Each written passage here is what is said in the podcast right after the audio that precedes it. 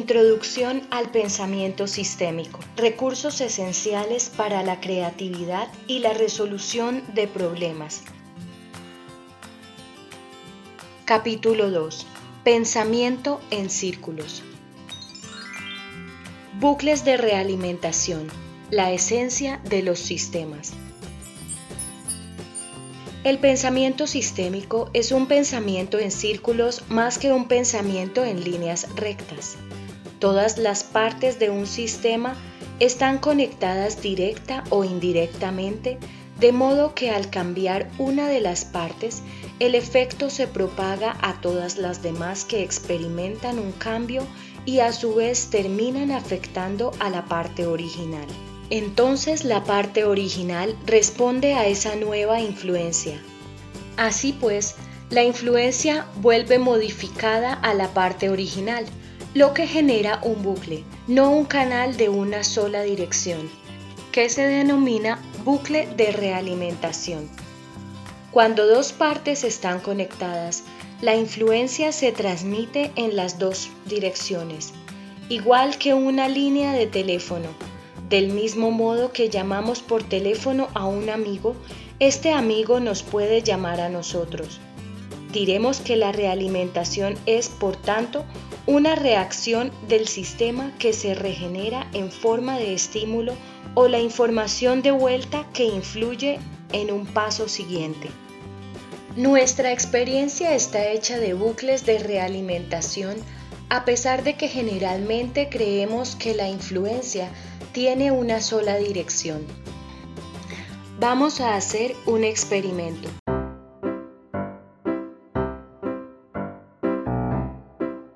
Pongamos lentamente la yema del dedo índice sobre el punto que hay al final de esta oración. Acabamos de demostrar lo que es un bucle de realimentación. ¿Todavía no se lo creen? Vamos a hacerlo otra vez, pero ahora con los ojos cerrados. Imposible. Para acertar, necesitamos que los ojos nos den una información constante sobre la posición de la yema del dedo respecto al punto. En fracciones de segundo realizamos pequeños ajustes continuos hasta llegar a tocar la página podríamos comprobarlo con fotografías a alta velocidad. Al cerrar los ojos, obtenemos la prueba de que la yema del dedo no va directa al punto como una flecha al ser disparada por el arco. Con la vista medimos de forma constante la posible diferencia entre la yema del dedo y el punto de la oración, y los músculos actúan en consonancia para reducir esa diferencia. El experimento es el mismo si intentamos dar a una pelota con un bate o un palo cualquiera. Si cerramos los ojos antes de dar a la pelota, aunque lo hagamos muy deprisa, comprobaremos que no es lo mismo que con los ojos abiertos. Los entrenadores no cesan de repetir, no pierdas de vista la pelota. La única forma de recibir la realimentación necesaria para dirigir nuestras acciones es mediante los sentidos, la vista, el tacto, el gusto, el olfato y el oído. Todos experimentamos la realimentación como la consecuencia de nuestros actos que vuelve a nosotros e influye en lo que hacemos a continuación. El término realimentación, feedback en inglés, suele utilizarse con el significado de respuesta, pero lo importante es que se trata de un retorno de los efectos de una acción que influye en un siguiente paso, esto es, un vínculo de dos direcciones. La realimentación es un bucle, por eso el pensamiento en función de la realimentación es un pensamiento en círculos. Suele decirse con cierto eufemismo que la crítica es realimentación pero solo puede definirse así cuando genera un cambio en la persona criticada. La revisión anual del rendimiento laboral solo será realimentación cuando genere un cambio en la forma de trabajo del individuo, bien en forma de motivación que le lleve a dar mejores resultados, bien en forma de desánimo que le lleve a adoptar una actitud de indiferencia. La sed es un buen ejemplo de realimentación. Pensemos en lo que ocurre cuando nos damos cuenta de que tenemos sed. Primero tenemos una sensación de insatisfacción. Vamos entonces por un vaso de agua. Según la estamos bebiendo, sentimos menos sed y bebemos entonces menos agua. Seguimos bebiendo hasta que estamos satisfechos. En ese momento dejamos de beber, es decir, la sed influye en la cantidad de agua que bebemos y la cantidad de agua que bebemos influye en la sed. Pensamos que se trata de una sola acción, pero si lo pensamos con más detenimiento veremos que es un bucle. Sería una sola acción si supiéramos de antemano exactamente la cantidad de agua que tenemos que beber para calmar nuestra sed y después la bebiéramos. El hambre funciona de la misma manera. Comemos hasta que nuestro apetito está satisfecho. Las sensaciones de hambre y de sed son bucles de realimentación dentro de un solo sistema, cada uno de nosotros. Pensemos ahora en una conversación entre dos personas e imaginemos que asistimos a ella a cámara lenta y observamos lo que ocurre momento a momento. Uno de los dos piensa en lo que va a decir y luego lo dice. El otro escucha las palabras que estimulan sus propios pensamientos y responde. El primero responde a la respuesta del segundo. Cada respuesta se emite a través de la boca y del lenguaje corporal y el discurso y lenguaje corporal de uno de los dos sirve de estímulo para el otro y lo recibe a través de la vista y del oído. La respuesta del primero se convierte en el estímulo del segundo, influyendo al mismo tiempo en la respuesta del segundo, que pasa a ser el estímulo del primero. Y así se va sucediendo la conversación. El receptor sabe qué decir después de escuchar al emisor. Cualquier persona que se limite a hablar a los demás haciendo caso omiso de la respuesta de los otros, interesado únicamente en el sonido de su propia voz, resulta aburrida. Suele ocurrir que acaba hablando sola sin nadie que quiera escucharla.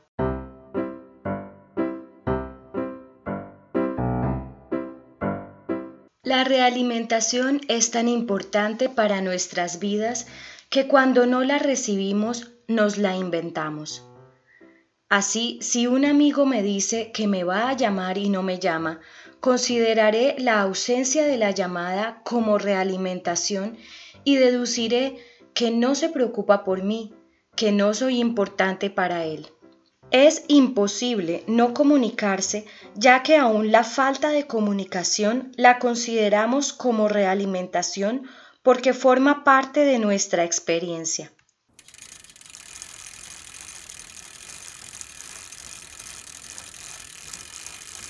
Un ejemplo más.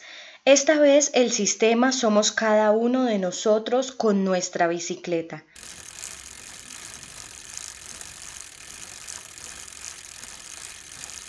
Primero tenemos que pedalear.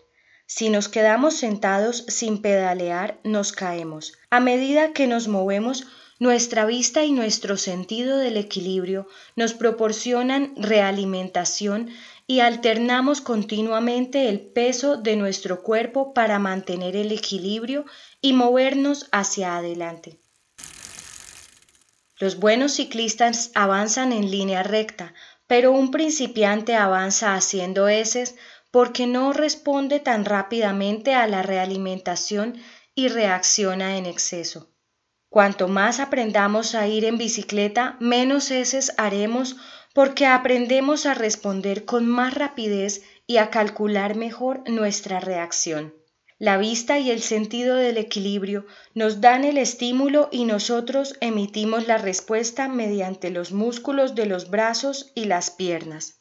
Esta respuesta, el movimiento de los músculos, cambia el estado del sistema, el aprendiz más la bicicleta, y genera así un nuevo estímulo, estabilidad y dirección.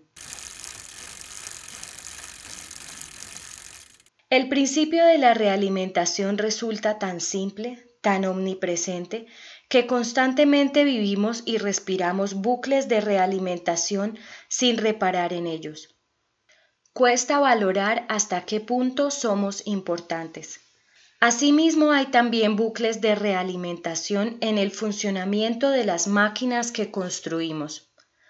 La realimentación es el principio por el cual las máquinas pueden funcionar sin intervención humana. Las máquinas cuyo funcionamiento se basa en circuitos de realimentación son más potentes, más fáciles de controlar y no precisan la supervisión constante de un ser humano. La máquina de vapor, por ejemplo, revolucionó la tecnología que existía en su momento, dio un nuevo ímpetu a la tecnología industrial y cambió nuestras vidas y los métodos de trabajo. Hoy los circuitos electrónicos de realimentación dominan la revolución de la información. Son la fuerza motriz de los ordenadores y de todos los dispositivos basados en la tecnología de los microchips, desde las lavadoras hasta los misiles.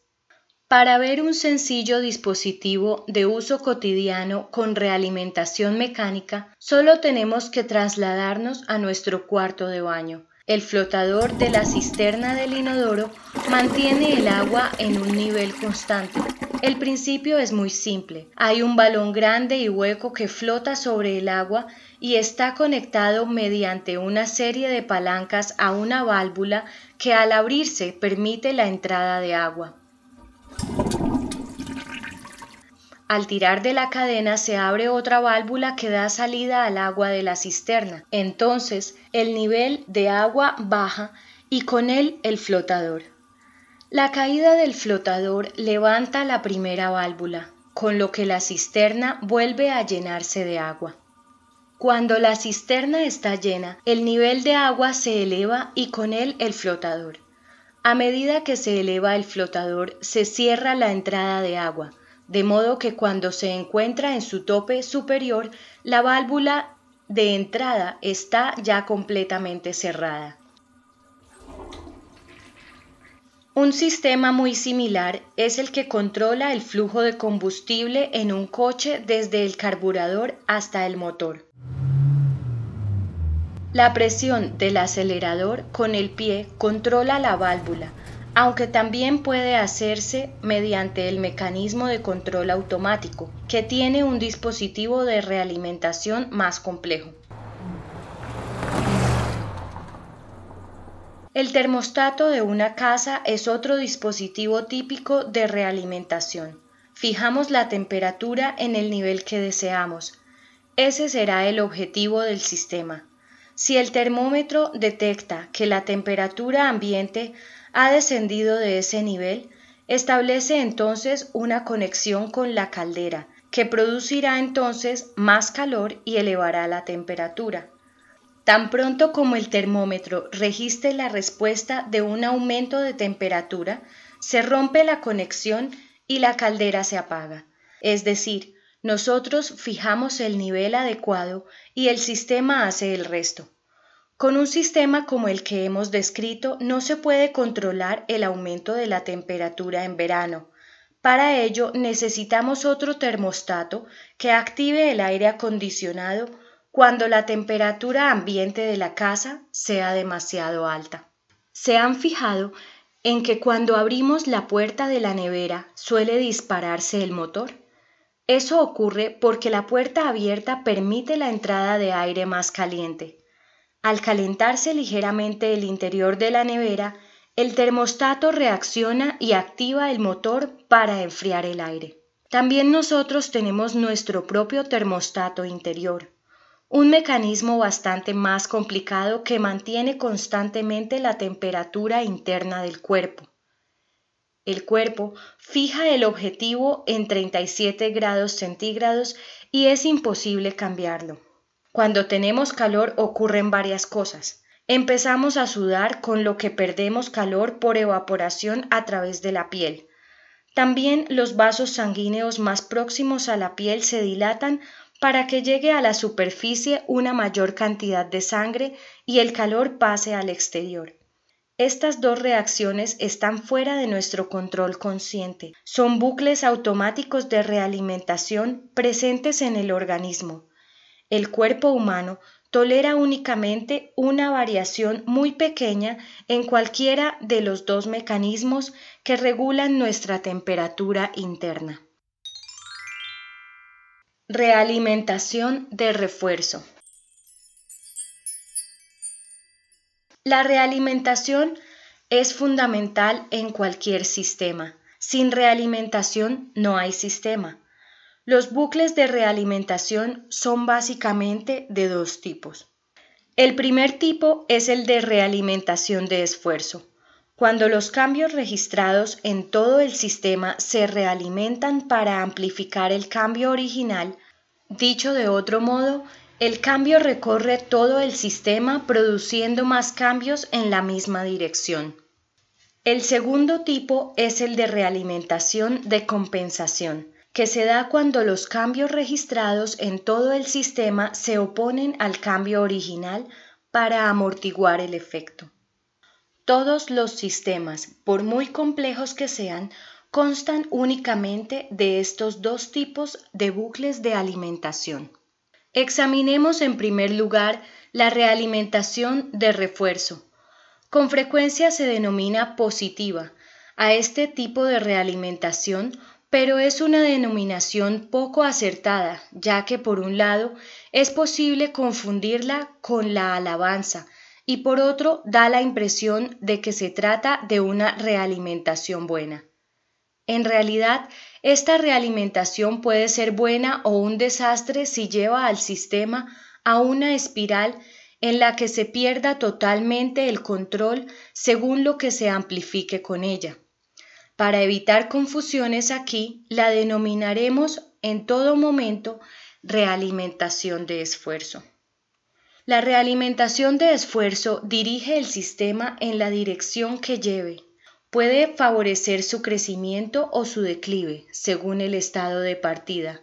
La recompensa es parte de un bucle de realimentación de refuerzo si conduce a un incremento del mismo comportamiento.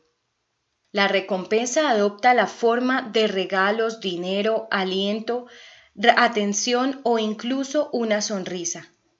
La acción de recompensa y la repetición de la acción forman el bucle de realimentación de refuerzo. La recompensa por sí sola no es realimentación de refuerzo, a menos que dé como resultado más de lo mismo. Pensemos en una bola de nieve rodando por una colina. A medida que baja va cogiendo más nieve y cuanto más grande se hace, más nieve tiene hasta que se convierte en una luz. ¿Sabía usted que su cuenta bancaria es un sistema? En una cuenta de ahorros se produce la realimentación de refuerzo. Supongamos que ponemos 200 mil pesetas en una cuenta de ahorro a un interés anual de 10%. El primer año obtendremos unos dividendos de 20 mil pesetas que sumados al capital inicial harán un total de 220 mil pesetas. El segundo año volverá a incrementarse el 10% sobre esa cantidad, 22 mil pesetas, con lo que nuestro capital pasará a ser 242 mil pesetas. Al año siguiente los dividendos serán aún mayores. Cuanto mayor sea el capital, mayores serán los dividendos que a su vez volverán a incrementar el capital. Si seguimos con este mismo ejemplo, solo al cabo de siete años el capital inicial se habrá más que duplicado. Cada siete años volverá a duplicarse de modo que un depósito de 200 mil pesetas el día en que nacemos se habrá convertido en más de 2.800.000 pesetas cuando cumplamos 21 años. La realimentación de refuerzo constante lleva a un incremento exponencial. El incremento es proporcional a lo que ya hay, con un tiempo de duplicación constante. Crecimiento exponencial. Acertijos. Imaginemos que doblamos un papel por la mitad de modo que adquiere el doble de grosor. ¿Qué grosor llegaría a alcanzar si pudiéramos doblar el mismo papel otras 40 veces? Segundo, somos los propietarios de un estanque. En una de las esquinas del estanque empieza a crecer un pequeño nenúfar. Cada día que pasa, el nenúfar se duplica de tamaño.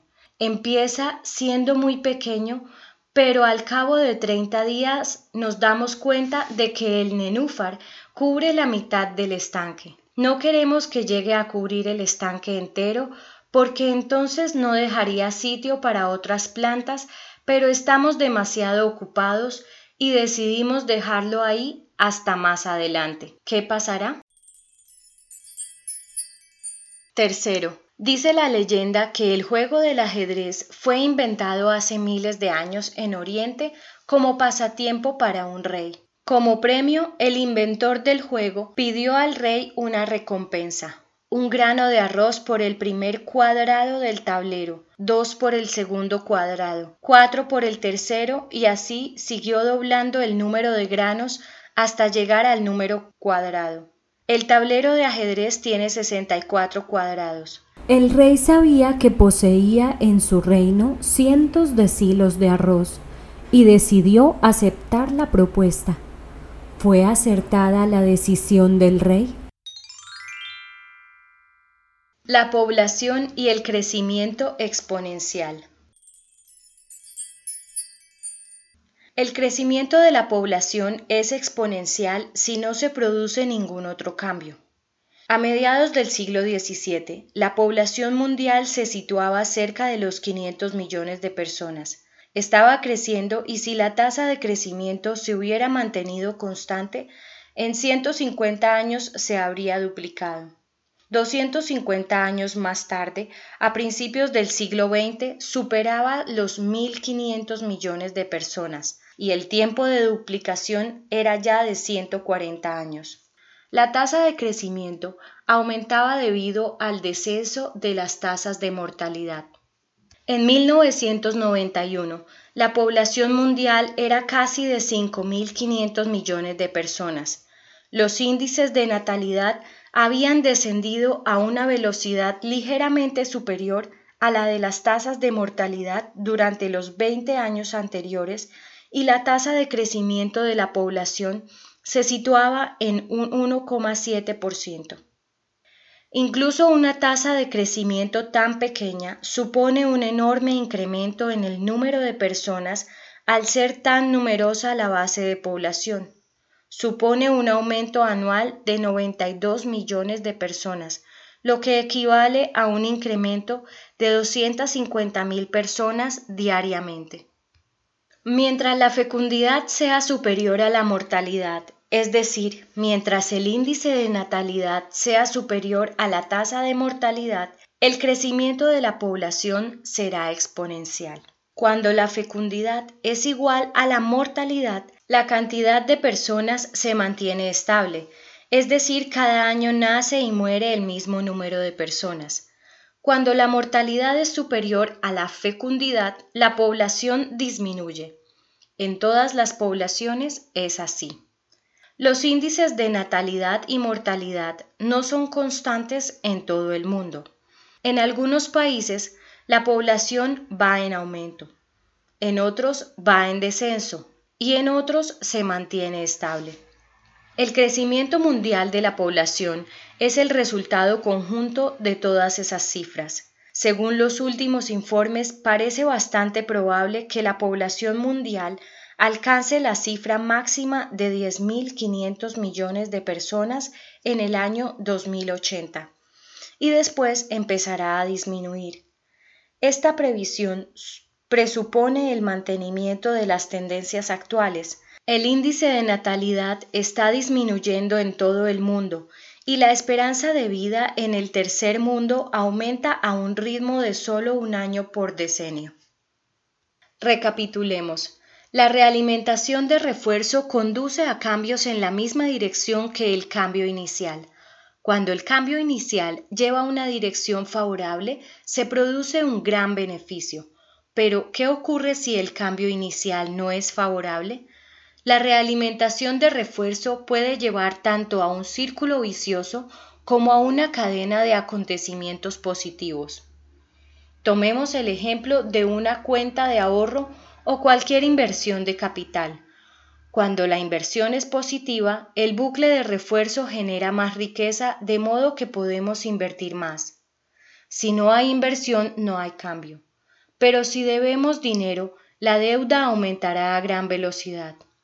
Si contraemos con una tarjeta de crédito una deuda de 200 mil pesetas con un índice de crecimiento anual del 20%, por ejemplo, al final del primer año nuestra deuda habrá aumentado a 240 mil pesetas y a 288 mil pesetas al final del segundo año. Al cabo de cuatro años, la deuda se habrá duplicado y volverá a duplicarse cuando transcurran cuatro años más. El crecimiento exponencial implica un tiempo de duplicación constante cualquiera que sea la cantidad. La realimentación de refuerzo no siempre lleva a un crecimiento exponencial explosivo, pero sí amplifica siempre un cambio en la misma dirección. La comunicación a veces adopta bucles de realimentación, de refuerzo. Cuando se inicia en términos amistosos, es como meter dinero en una cuenta. Los buenos sentimientos dominarán la situación, y las dos personas disfrutarán del encuentro. La confianza mutua genera más confianza. Un encuentro neutro es como una cuenta vacía, tiende a mantenerse neutro. Pero si la comunicación se inicia con mal pie, la situación puede echarse a perder en breve. La desconfianza mutua puede funcionar como un bucle de realimentación de refuerzo. Así, cuando unas personas desconfían de otras, hay más probabilidades de que haya malentendidos y después las personas implicadas se sentirán con derecho a tomarse la revancha. Si el bucle de refuerzo no encuentra ningún freno, puede llevar a una escala de violencia y hostilidad mutua entre personas o incluso a guerras entre naciones.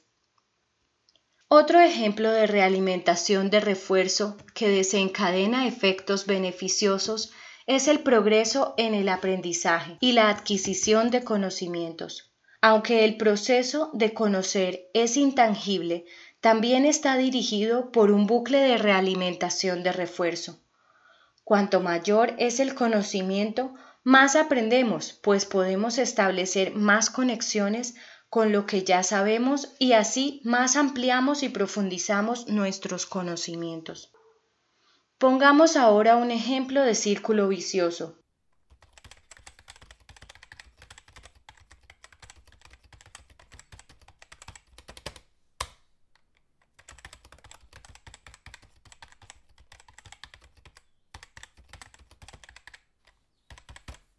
Un ejecutivo sobrecargado de trabajo que no consigue concentrarse en un proyecto. La falta de concentración le lleva al error y a tener que repetir la labor, con lo que aumenta la sobrecarga de trabajo.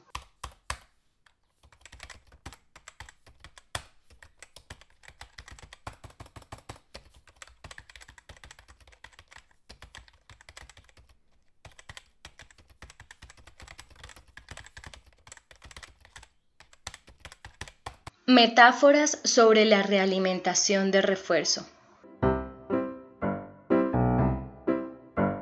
¿Ha escuchado o pronunciado alguna vez alguno de estos dichos? Normalmente indican que se está produciendo un bucle de refuerzo. Estar en la cresta de la ola. Subirse al carro. Cuesta abajo y sin frenos. Caer en el olvido. De aquí al cielo. Un billete al paraíso. Una vez al año no hace daño. Ir increciendo. Pisar terrenos resbaladizos. Cada vez se pone la cosa mejor. O cada vez se pone la cosa peor.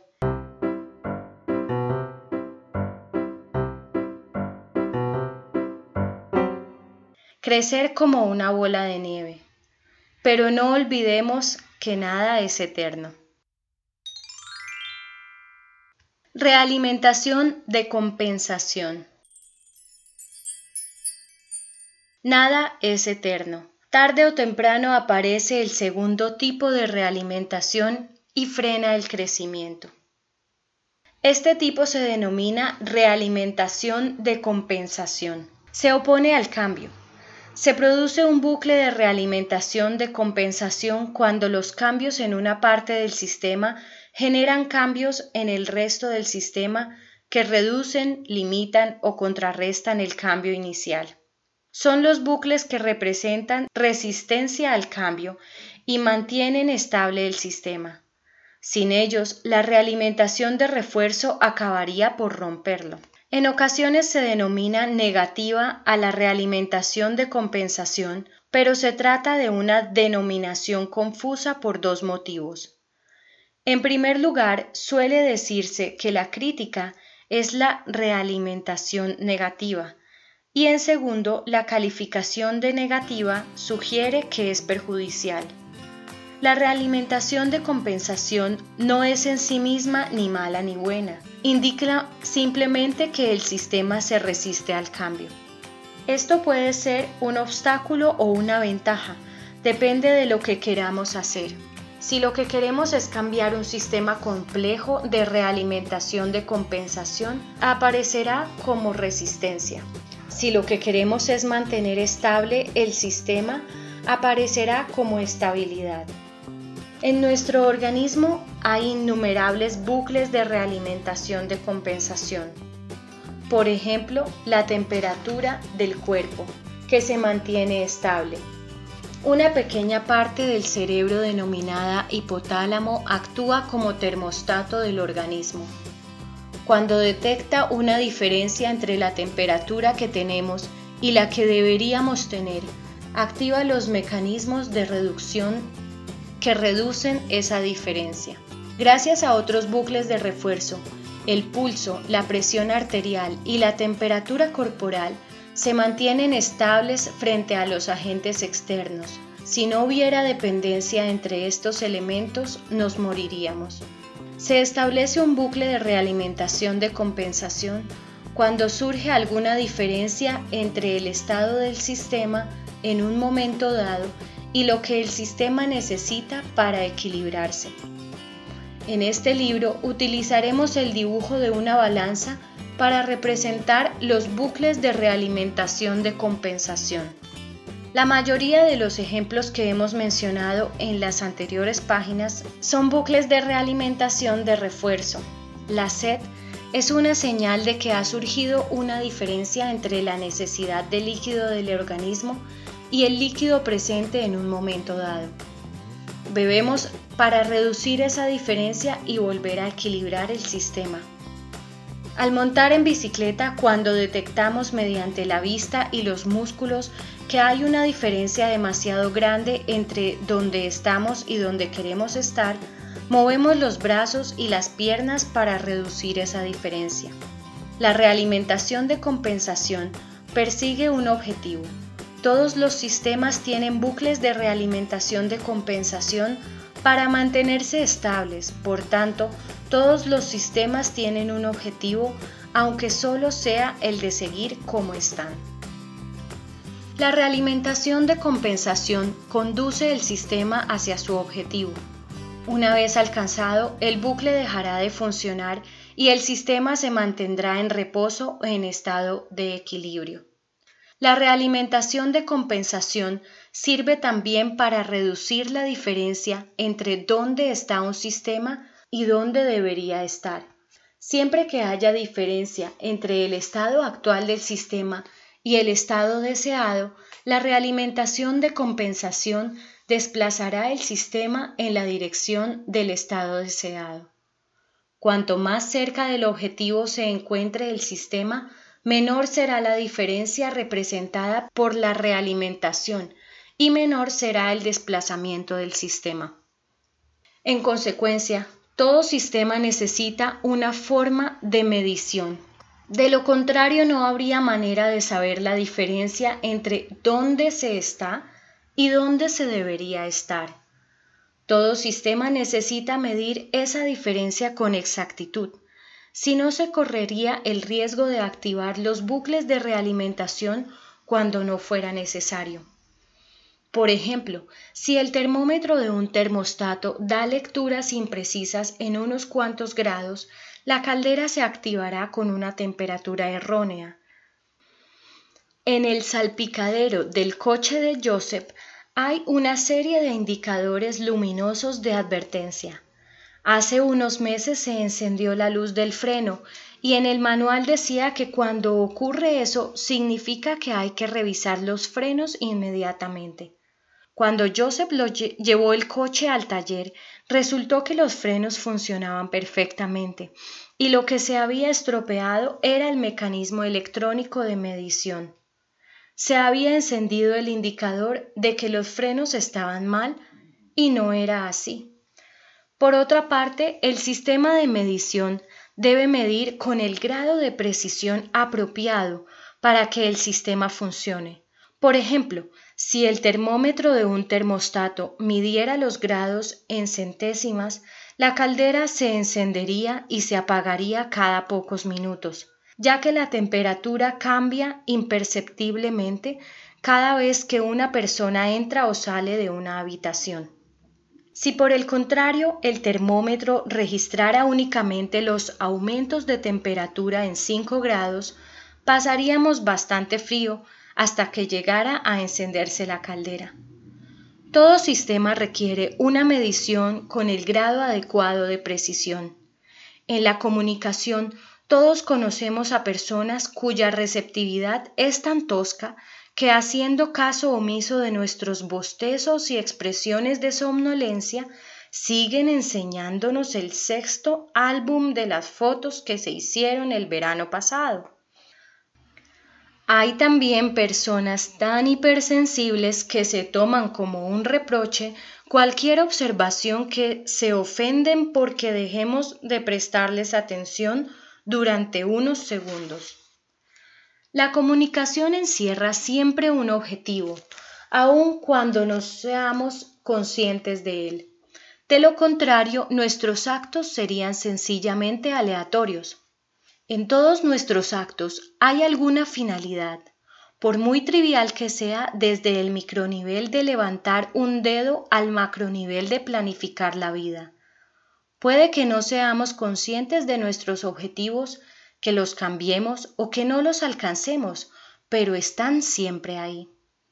Cualquier conversación tiene alguna finalidad, aunque solo sea la de pasar el rato de forma agradable. Elegimos nuestras respuestas teniendo esto en mente.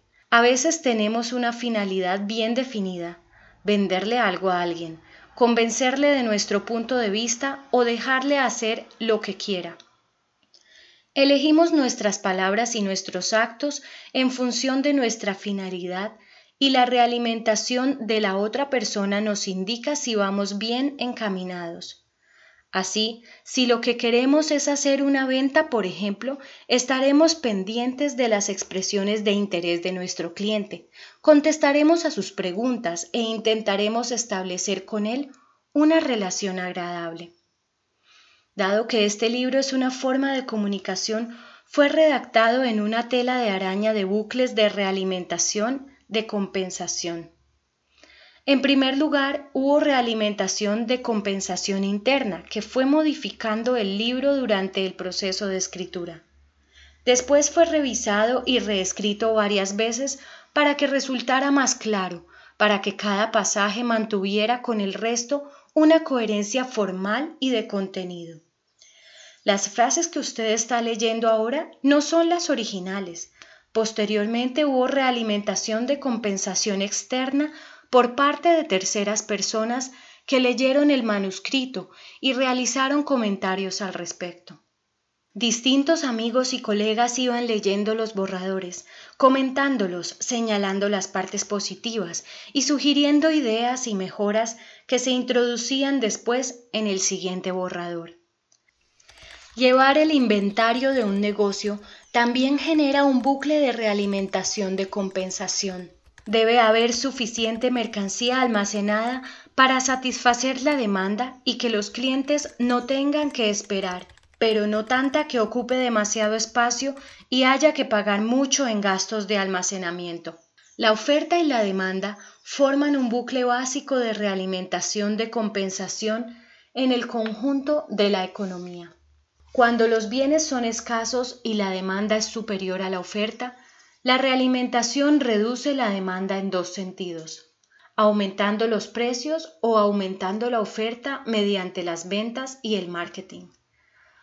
Cuando la oferta es superior a la demanda, el bucle se activa y aumenta la demanda mediante la reducción de los precios y disminuye la oferta mediante la acumulación de reservas o las restricciones de fabricación. Son muchos los bucles de realimentación de compensación que mantienen estable el medio ambiente. Cada ecosistema tiene su propio método natural de regulación, ya se trate de un bosque tropical, una pradera, un arrecife de coral o una marisma. Los animales, las plantas y todos los organismos de orden inferior están relacionados unos con otros mediante complejas interdependencias en forma de bucles de realimentación. Forman así una gran tela de araña en la que cada cual mantiene su propia existencia a través de las relaciones con los demás. Lo que pudiera parecer malo desde un solo punto de vista resulta en verdad necesario para mantener el equilibrio del ecosistema. Por ejemplo, en las praderas son necesarios los incendios ocasionales. El fuego hace que germinen algunas semillas que de otro modo no lo harían. Quema también la vegetación ya seca y el proceso de putrefacción acaba con los retoños arbóreos e impide la entrada de especies vegetales intrusas, que son menos tolerantes al fuego. A largo plazo el fuego revitaliza las praderas. Parece que los ecosistemas necesitan una contienda para hacerse más fuertes. También entre los animales hacen falta los depredadores para que el número de individuos de las distintas especies se, se mantenga estable. Los depredadores y sus presas forman un bucle de realimentación de compensación. Por ejemplo, los lobos canadienses cazan alces, ciervos y caribús. En un invierno templado, con alimento suficiente, aumenta la población de ciervos. Sin embargo, su hábitat no puede soportar este aumento y al cabo de los días los ciervos empiezan a agotar sus fuentes de alimento. A medida que la población aumenta, empieza a haber también cada vez más ciervos viejos y enfermos. Esto es una buena señal para los lobos. Los ciervos son abundantes y fáciles de cazar, así que durante un tiempo los lobos se alimentan bien y engordan. Esto reduce el número de ciervos y acaban quedando únicamente los más rápidos y sanos. Entonces se invierten las tornas. Cada vez es más fácil para los lobos encontrar presas. Al poco tiempo los lobos viejos y enfermos empiezan a morirse y se reduce la presión sobre los ciervos. Las fuentes de alimento del hábitat vuelven a regenerarse y el ciclo comienza de nuevo. Cuantos más ciervos, más lobos. A continuación, menos ciervos. En consecuencia, menos lobos y entonces más ciervos. Los lobos sirven para que la población de ciervos se mantenga en los niveles que el ecosistema puede soportar.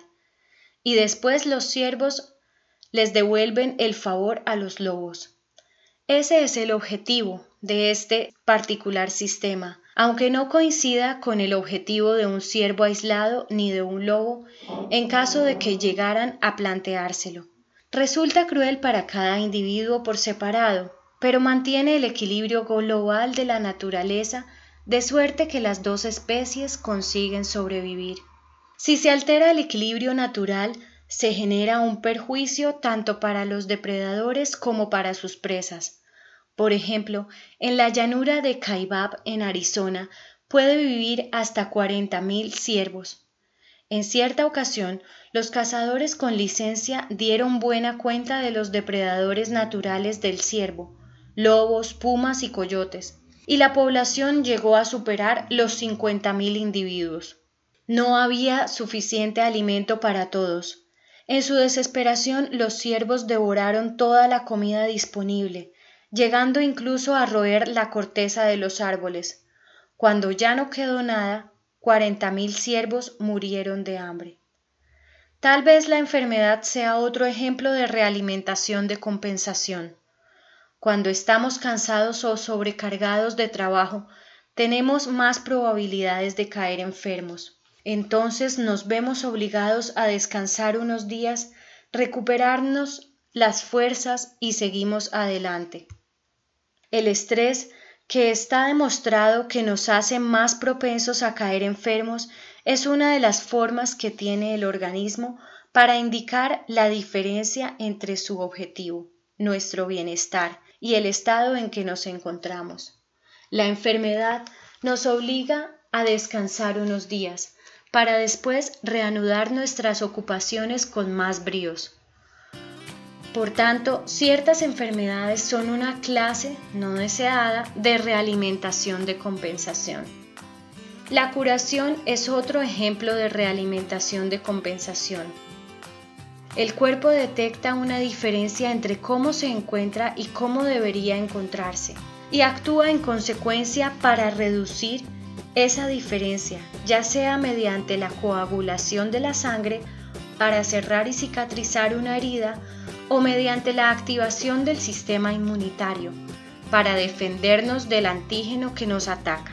Sin los bucles de realimentación de compensación, los seres vivos no podríamos sobrevivir ni funcionarían las sociedades ni los ecosistemas. Son el pegamento que impide que nos rompamos en pedazos. Ejemplos de realimentación de compensación. He aquí una lista de bucles de realimentación de compensación. Algunos son muy complejos, formados por muchos subsistemas, pero todos funcionan como bucles de realimentación de compensación. ¿Se le ocurre alguno más?